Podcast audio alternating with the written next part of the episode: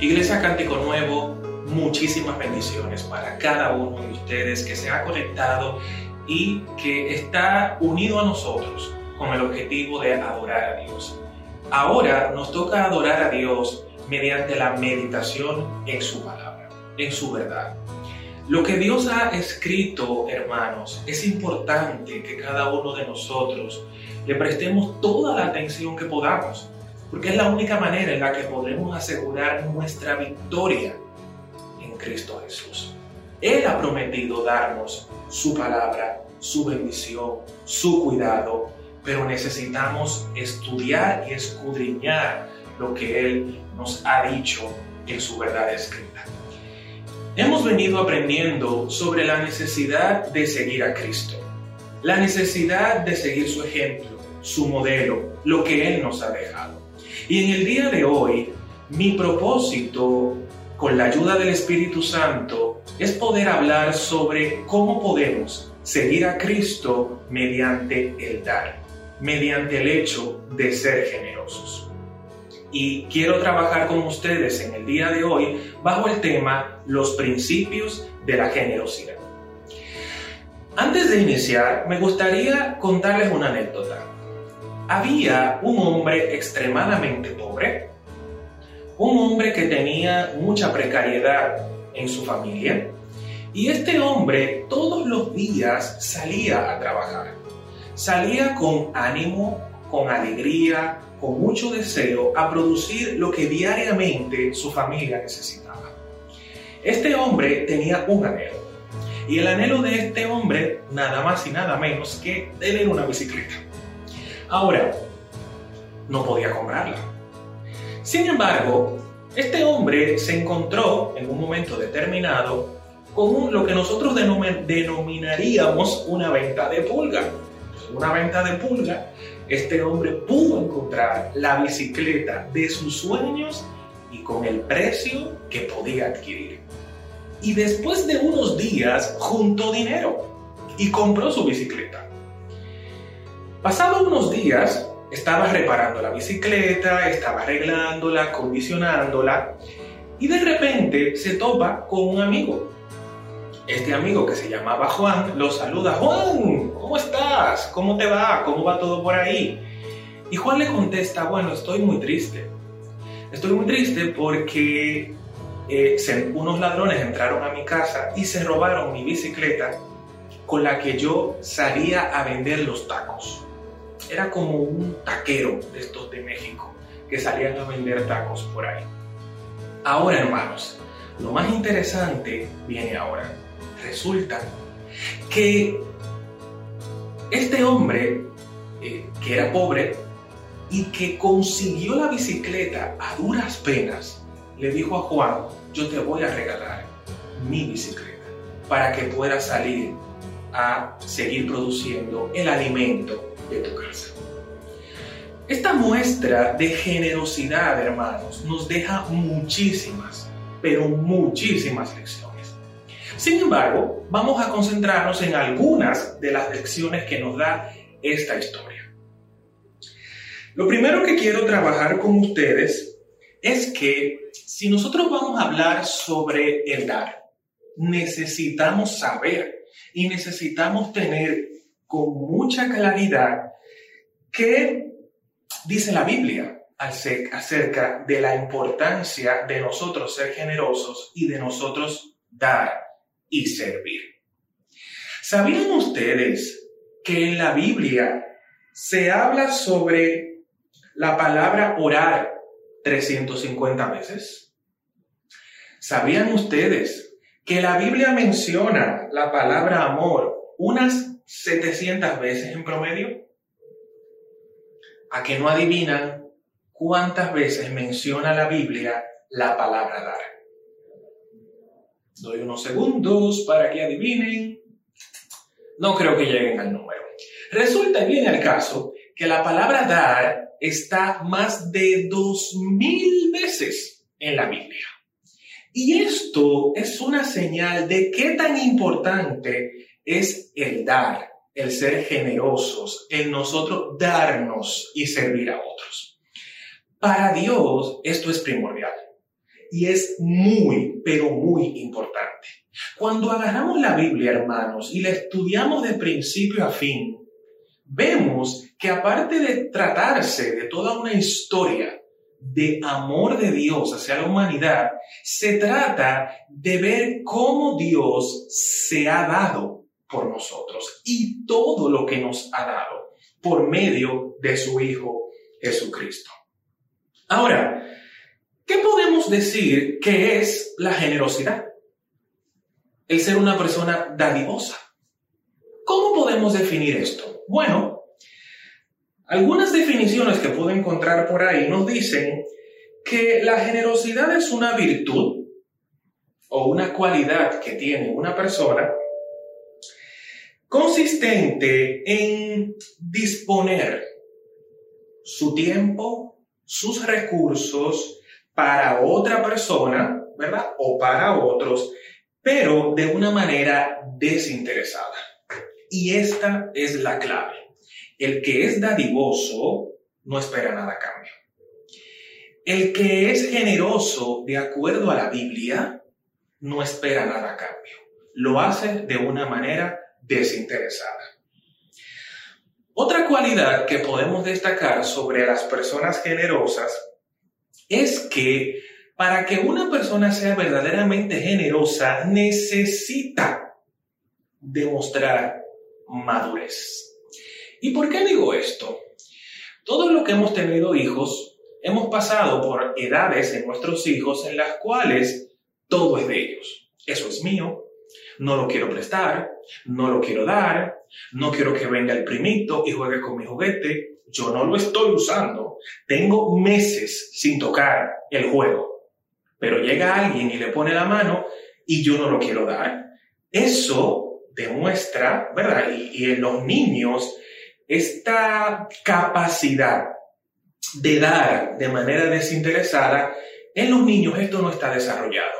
Y es un símbolo de una inmadurez. Sabemos que los niños todavía necesitan madurar, ¿verdad? Emocionalmente y mentalmente. Ahora, cuando un cristiano no se comporta de una manera dadivosa, está actuando de una manera inmadura espiritualmente. Y necesitamos tener eso muy claro. La norma en la persona inmadura es el egocentrismo. Yo no doy porque me quedo sin nada. Yo no doy porque fulano no se lo merece. Yo no doy porque él no me ha dado o ella no me ha dado.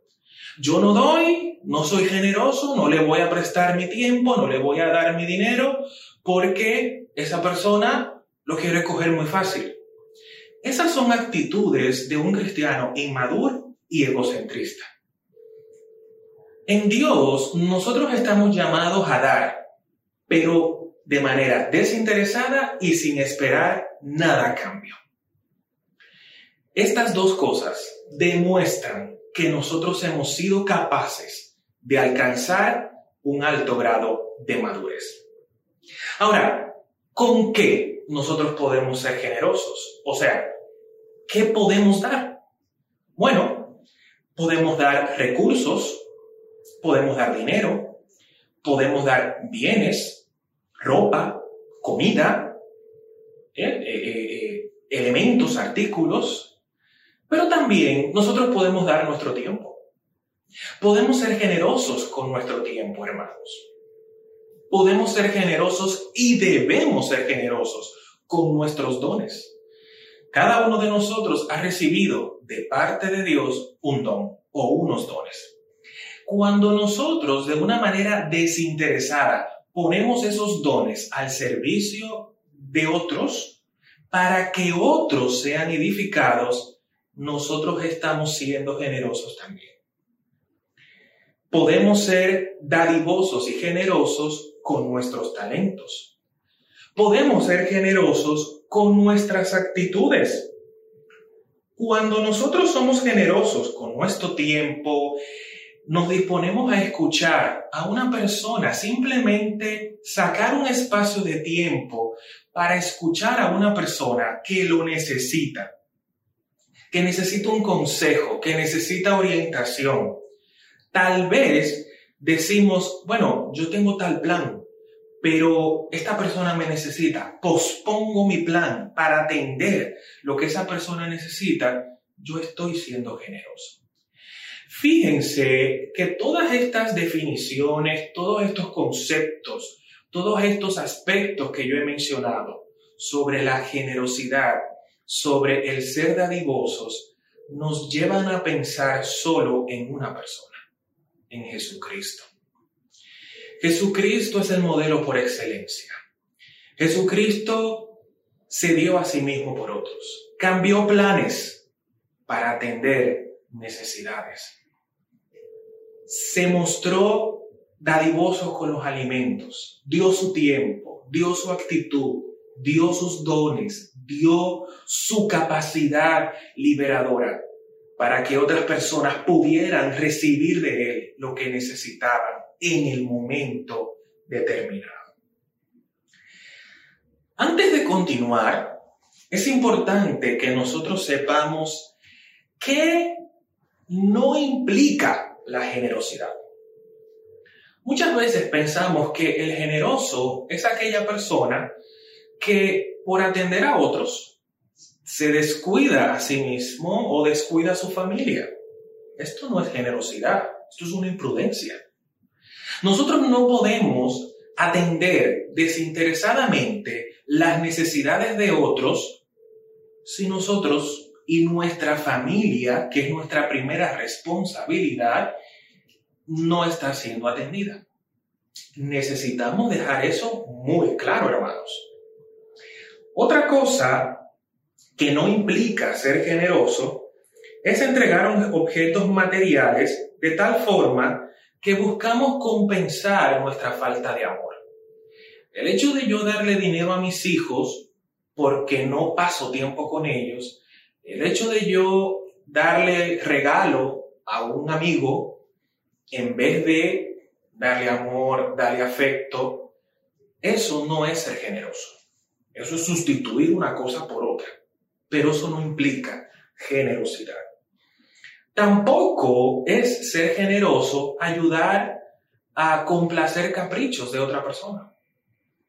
Cuando nosotros vemos una persona que lo que quiere es atender sus caprichos, el ayudarlo a ser más caprichoso, eso no es un hecho de nosotros eh, ser generosos. Y necesitamos dejar esto bien claro antes de continuar con los temas que nos corresponden. Yo quiero que vayamos a nuestra Biblia, al libro de Hechos, capítulo 20, versículo 35.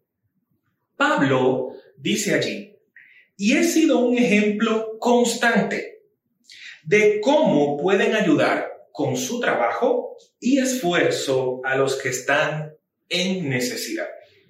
Deben recordar las palabras del Señor Jesús. Hay más bendición en dar que en recibir. Hermanos, no podemos perder de vista que cuando nosotros damos a otros, eh, existe una serie de cosas que ocurren que vamos a ver dentro de unos minutos. Pero yo quiero hacer una pregunta. He hecho esta pregunta a varias personas sin pensar en lo que dice la Biblia. Y cuando yo le pregunto a una persona, ¿qué tú quieres? ¿Darme mil pesos o que yo te dé mil pesos?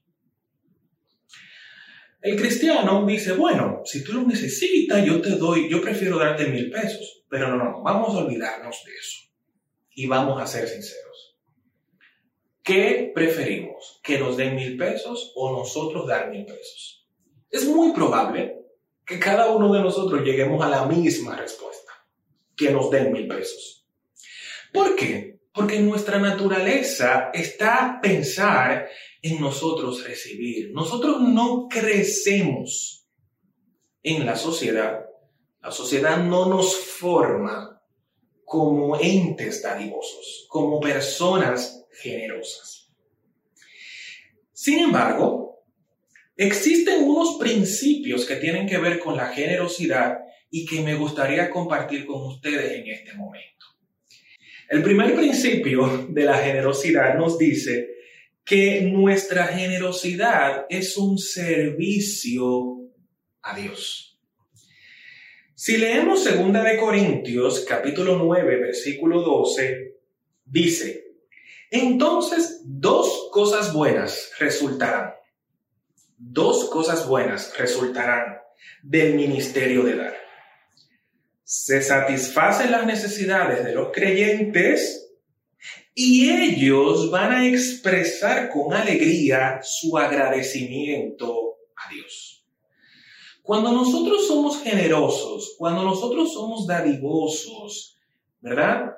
Y damos nuestro tiempo, recursos, actitudes, lo que, lo que sea, aparte de que la otra persona o las otras personas son bendecidas, hermanos, esas personas van a adorar a Dios van a agradecer a Dios. Y esas multitudes de gracias van a llegar a la presencia de Dios como adoración. Por eso, cuando nosotros damos, generamos ese agradecimiento al Padre y el Padre es adorado. Es por esa razón que cuando nosotros somos generosos, nosotros estamos dando un servicio a nuestro Dios. Mateo 25, 37 al 40 dice, y le, contestar, y le contestarán los justos, Señor, ¿cuándo te vimos hambriento y te alimentamos? ¿O sediento y te dimos de beber? ¿Cuándo te vimos como forastero y te dimos alojamiento? ¿O necesitado de ropa y te vestimos? Les aseguro que todo lo que hicieron por uno de mis hermanos, aún por el más pequeño, lo hicieron por mí.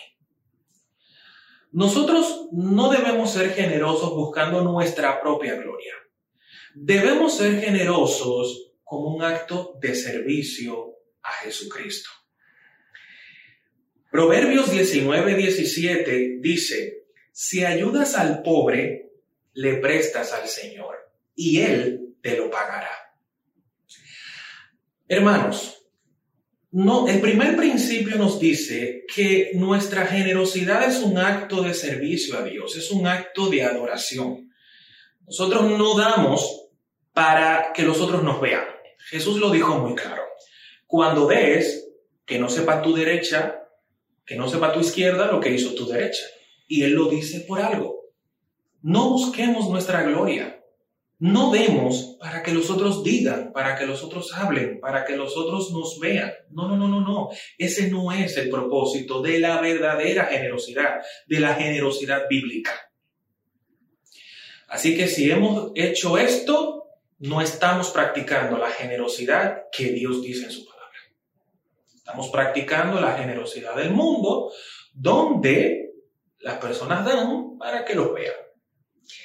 El segundo principio es que la generosidad abre los cielos sobre nosotros. Y esto va enlazado con el último versículo que yo leí de Proverbios 19-17. Si ayudas al pobre, le prestas al Señor, Él te va a pagar. Quiero diferenciar la dádiva, lo que damos a otras personas de nuestros diezmos y ofrendas. Nuestros diezmos son un acto de obediencia a la palabra de Dios. Para que haya alimento en la casa del Señor. Nuestras ofrendas, ¿verdad? También son un acto de obediencia. Dios dice que debemos ofrendar y diezmar. Y Dios dice que debemos dar. Pero estas tres cosas tienen sus diferencias. Cuando nosotros damos, nosotros estamos entrando como en una especie de trato con el Señor. Fíjense lo que dice eh, eh, Proverbios, le prestas al Señor. Yo quiero que usted se imagine prestándole a Dios. Otras versiones dicen, a Jehová presta el que da al pobre y él te lo va a pagar. Nuestra generosidad, hermanos, no solo sirve para abrir los cielos sobre otras personas, Nuestra generosidad también sirve para que los cielos se abran sobre nosotros.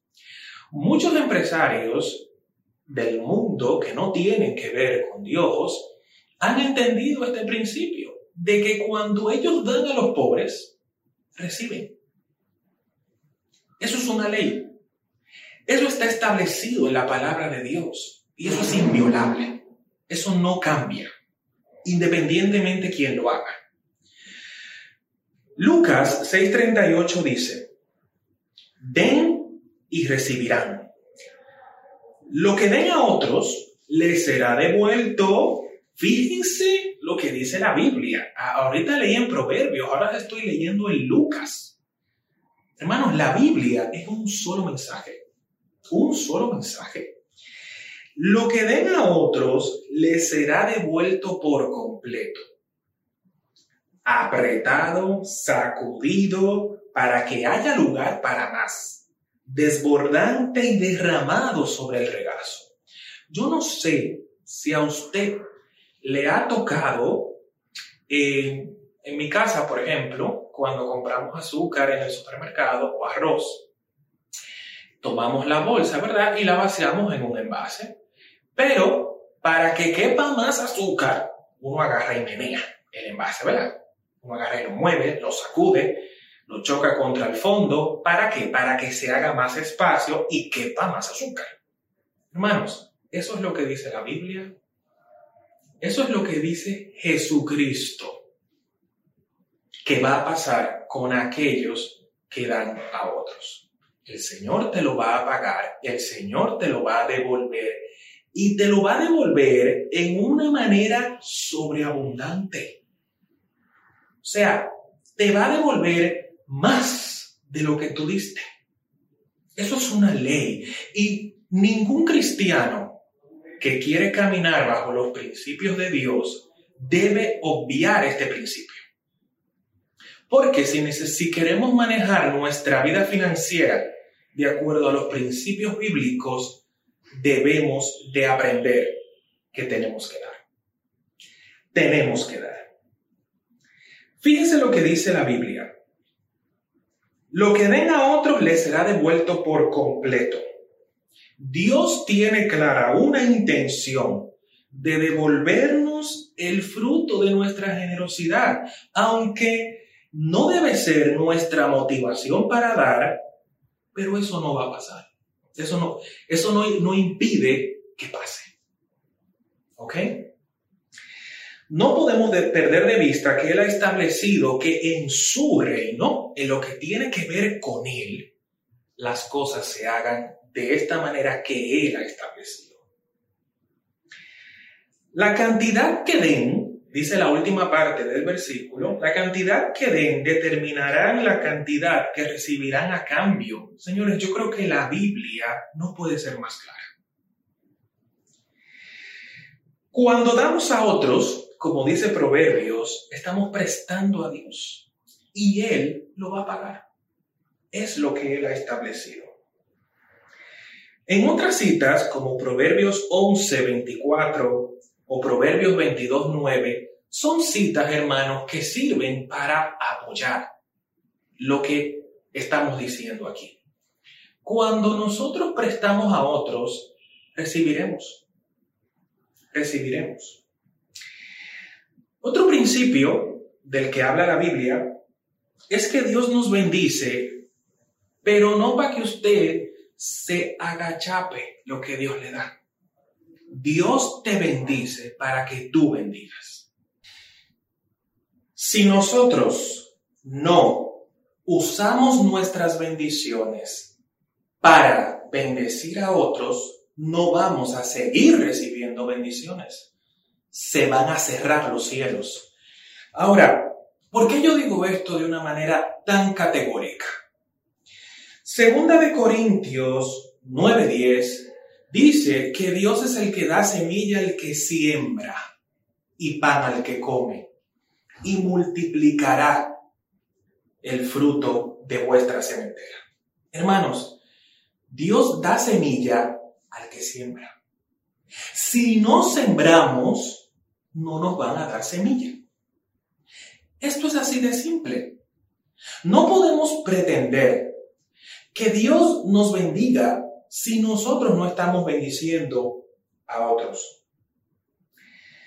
Dios es el que provee, nos provee y el que nos da para que nosotros sigamos dando a otras personas. Y yo quiero que tomemos el ejemplo de la iglesia en Macedonia.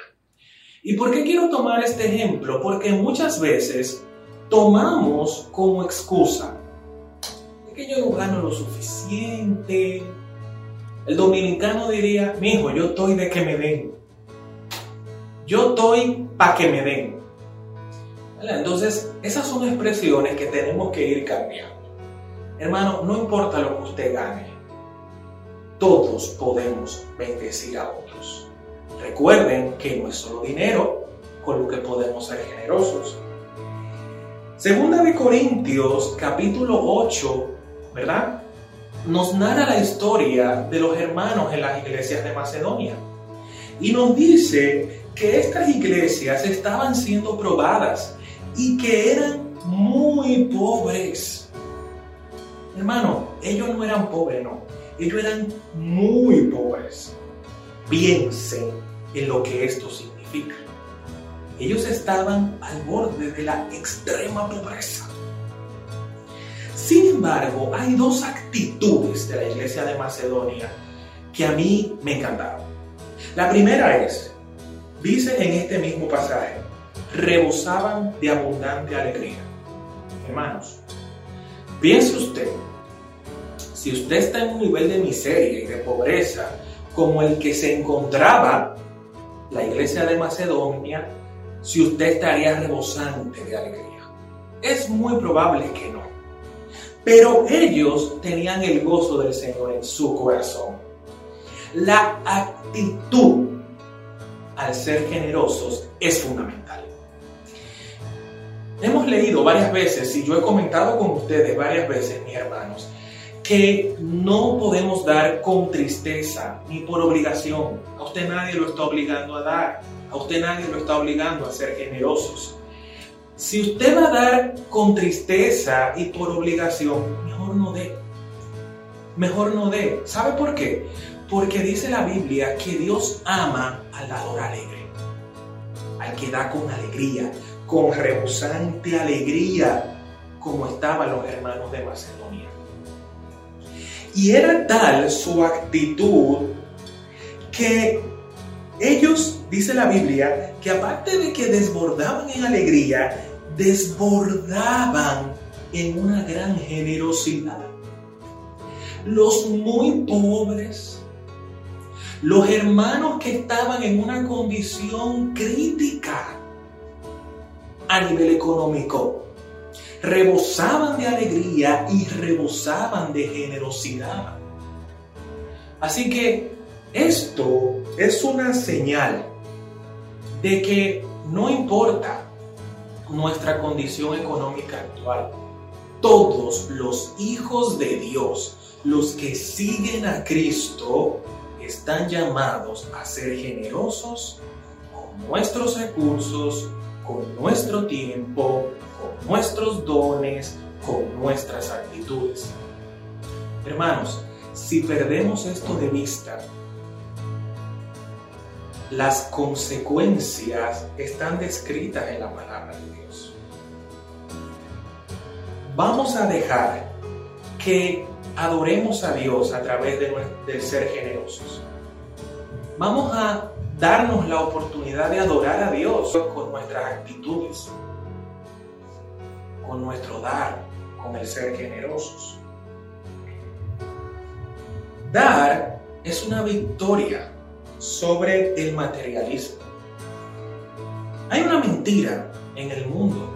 En el mundo dicen, he oído por ahí el refrán, el que da lo que tiene, a pedir se queda. En Dios eso no funciona así. El que da lo que tiene, Dios le abre los cielos y Dios lo bendice y Dios lo prospera. Así que hermanos, vamos a ser generosos. Vamos a seguir el ejemplo de nuestro Señor Jesucristo. y vamos a bendecir a otros con nuestros recursos, con nuestro tiempo. Vamos a poner en práctica la generosidad.